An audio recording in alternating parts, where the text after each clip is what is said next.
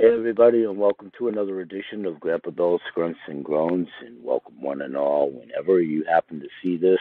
I know my two church mice, Peter and Paul, are always there, as in the day of taping, which at this time is May 5th.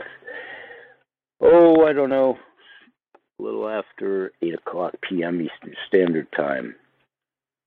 And I'm going to try to keep this to between 10 and 15 minutes. And as always, this is the audio visual portion of my podcast show, which in a lot of instances not only serves as an area for me to review what I'm ultimately going to talk about at my two podcast shows daily, but where a lot of the percentage of the time I use them as excerpts on the audio radio show, which might be a case in point at my next radio podcast show. So, those of you that may be there when it transpires on the radio, please have an appreciation for. I'm going to be doing a show and tell a little tiny bit here in the studio. So, obviously, radio wise, if that's where you are, uh, you won't be able to see this, but if the Spirit moves you to do so, you most assuredly can see my show over to Spotify on the audio visual. And if you really, really are that curious, and God bless you and thank you, most of the videos for a little bit longer are housed at Ada's Animal Facebook page as well. So thank you for all of that, wherever you come in on the degree of familiarity. You have some, none. You are totally ubiquitous coming through here. My point on that is I've actually formally invited many people here, so if you are here to do so, two favors. What I'm continuing to try to do is have my communique at my message board of my Anchor radio show, kind of sort of all encompassing positively and openness on critiquing the show. No craziness, but that's how you improve and find out. But that's not my main force there. My main force there is changing a total different marketing philosophy, which I've had forever, pertinent to two different potential income streams that I offer. And the easiest way, in my humble opinion, for everybody is if you have a remote interest based on what you hear in the shows, if you're there to do so, simply please leave me a message at the message board and we go accordingly and see where it may or may not lead and if it's for you and if we want to take it to step one, two, three, five, seven, ready, hike. So my approach has always been slow, methodical, some say analytical, some say lots of adjectives, whatever.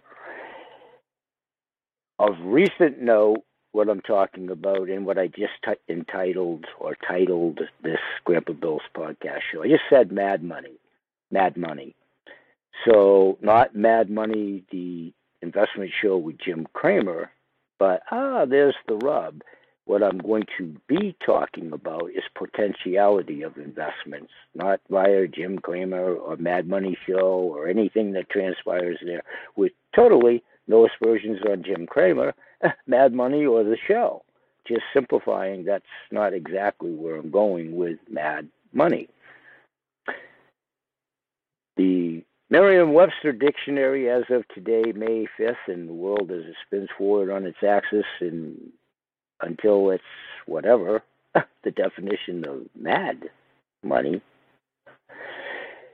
And there's derivatives of the said definition, like English, the language, up to and including May 5th at the time of this recording, has always been maybe the toughest language to ever learn. Another category, another subject for another time. But mad money is a small sum of money kept for unlikely situations and contingencies is the Merriam Webster Dictionary. what anybody wants to interject, imply, read between the lines, or whatever. And in one case, my astute audience, please do read between the lines. So let me jump right to it. What I'm going to be talking about at the shows and at the radio show, this is what you're hopefully hearing. And if you're here to do so, this is what you're seeing. I've been talking a lot for the last couple, three weeks of two things that I've done. One that I will continue to do through the membership that of my own volition. I obviously joined, nobody coerced me, beat me up, or anything. I studied it and I joined of my own volition. Collectible coins, I talked about it. This is something that I'm doing for myself, but more so for my granddaughter Ada. You know, when I my time comes to move on to whatever's next, if you will. so I have at length in other archival shows for those that have interest in doing so. I showed the George Washington coin for one, and again, I just joined up like three weeks ago, and it's very informative. It's very history related, and that's something that I have a personal interest in histrionics. My granddaughter does too. Not necessarily unique to presidential histrionics for my granddaughter. It's the whole premise of gold, silver, the concept of investing, when, where, and if, when she becomes a young adult, where the world's going to be, and most assuredly, where fiat money is not going to be. That has a lot to do with what we talk about. Here's another one of the coins I've shown before, and it happens to be in the animal series. That's the queen, if you can discern the queen, and this is particularly an Australian kangaroo on the back. And I know the lighting and the protective packaging, but I think you guys can all see that. That's that's a kangaroo. I've shown that before. That's two of. And then accompanying the coins themselves, of course, is little snippet cards about the history of the said coins. Those of you that may or may not be familiar with the name Miles Standish, not the Pilgrim, but in the world of investing and special series coins and whatever, those are Miles Standish generated and issued and what have you. And soon, as of the 15th of May, as it becomes, I'll have in transit my first state, as in the United States, individual states uh, animals. For instance, in Maine, it's the moose. And as I understand it, that's a, a uh, very popular one. And that last update um, within the program for those that want to participate. It's a heavy item for counter, you know, I'm searching for this and we'll trade you that and all of that. So for those that, you know, want to do that as well when, where, and if the business opportunity presents itself. So I am doing the income stream for myself as well. And that's very much in its infancy and with everything else that goes on in my own personal entourage because I still do work in the fiat driven world, and in fact, my fiat driven paycheck, which comes bi weekly, coincidentally tomorrow, I've kind of talked about how the complexion of that is changing and has changed as well to coincide with Social Security and these income streams that I'm doing for passive and residual income moving forward. And again, it all relates now entrenched in my fourth year in one of them, and I don't know, my third week in this one. That's what the shows will be about, and how we doing for time?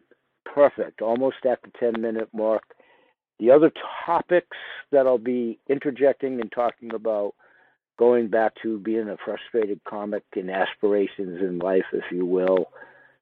I always like to try to interject a sense of humor Mine definitely takes a certain flavor and a certain audience. None of it is off color or any of that type of thing, but it is humor, all in the eyes and ears of the beholder. One point is a book that I'm holding up here that I have referenced so many times over the years because it was published in the 90s, number one, and it's about cats, which I'm an owner of two, and two former brother cats that are at the Rainbow Bridge waiting for us, hopefully. And it's very funny, humorous book, and levity is so important, maybe more so now than ever.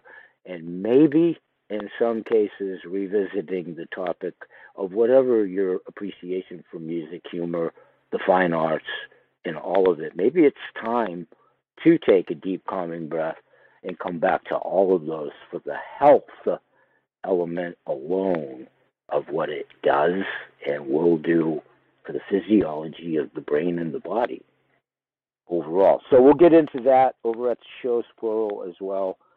My attempt at humor. And again, I'm always just the conduit and the messenger. I am never the messenger, and I never have been in a career that I was blessed in being introduced to many stalwarts, owners, authors, doctors, owners of multi million dollar companies. Some have actually even been on my little organic podcast show. And the only thing that I was facilitated in doing for what might be my forte is I forged my way into the land of giants and I initiated in many instances those initial contacts and ancillary careers and with those companies being every facet of an affiliate, a direct marketing associate, an independent ingredient broker, and all these things past tense, which I did retire from in 2019. So I did make retirement. I did. I did. I did. I did. But I'm semi retired in life, and I'll always be semi retired in life, however long I decide to hang around and haunt people. Again, levity, hopefully. But my approach at age 68, there's no right or wrong way to do anything. Anything. There's no right or wrong way to do anything. There's ways within decorum and all of that to do many things. So everything that I've ever done in the business arena has always had a trail of Better Business Bureau, high recommendations. I've had blessings of accolades from many stalwarts in the industry, within the industry, 15 seconds of Andy Warhol fame by being mentioned in one book in a snippet that you would need a magnifying glass to the superpower to see or whatever. Again, what I said is true, but the levity in that. None of that is what has ever motivated me, and I have been blessed to have a few trophies, awards, what have you, and they're all collecting dust in some drawer somewhere. My point in all of that is very proud of the hard work I did in each and every category to accomplish those. I am just one, and there's nothing wrong with that either. Goes back to a kid being, at least in my mind, a semi athlete, getting trophies or whatever. All key, all important, all enriching, but I was never one that had to take them out and shine them up and look at them or whatever. Again, please understand what I'm saying. The damn hard work to accomplish them, that's way more important to me. This is who I am.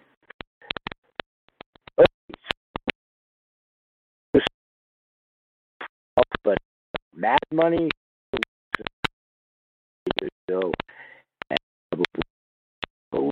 later, and we are daily. Sunday, Saturday, now.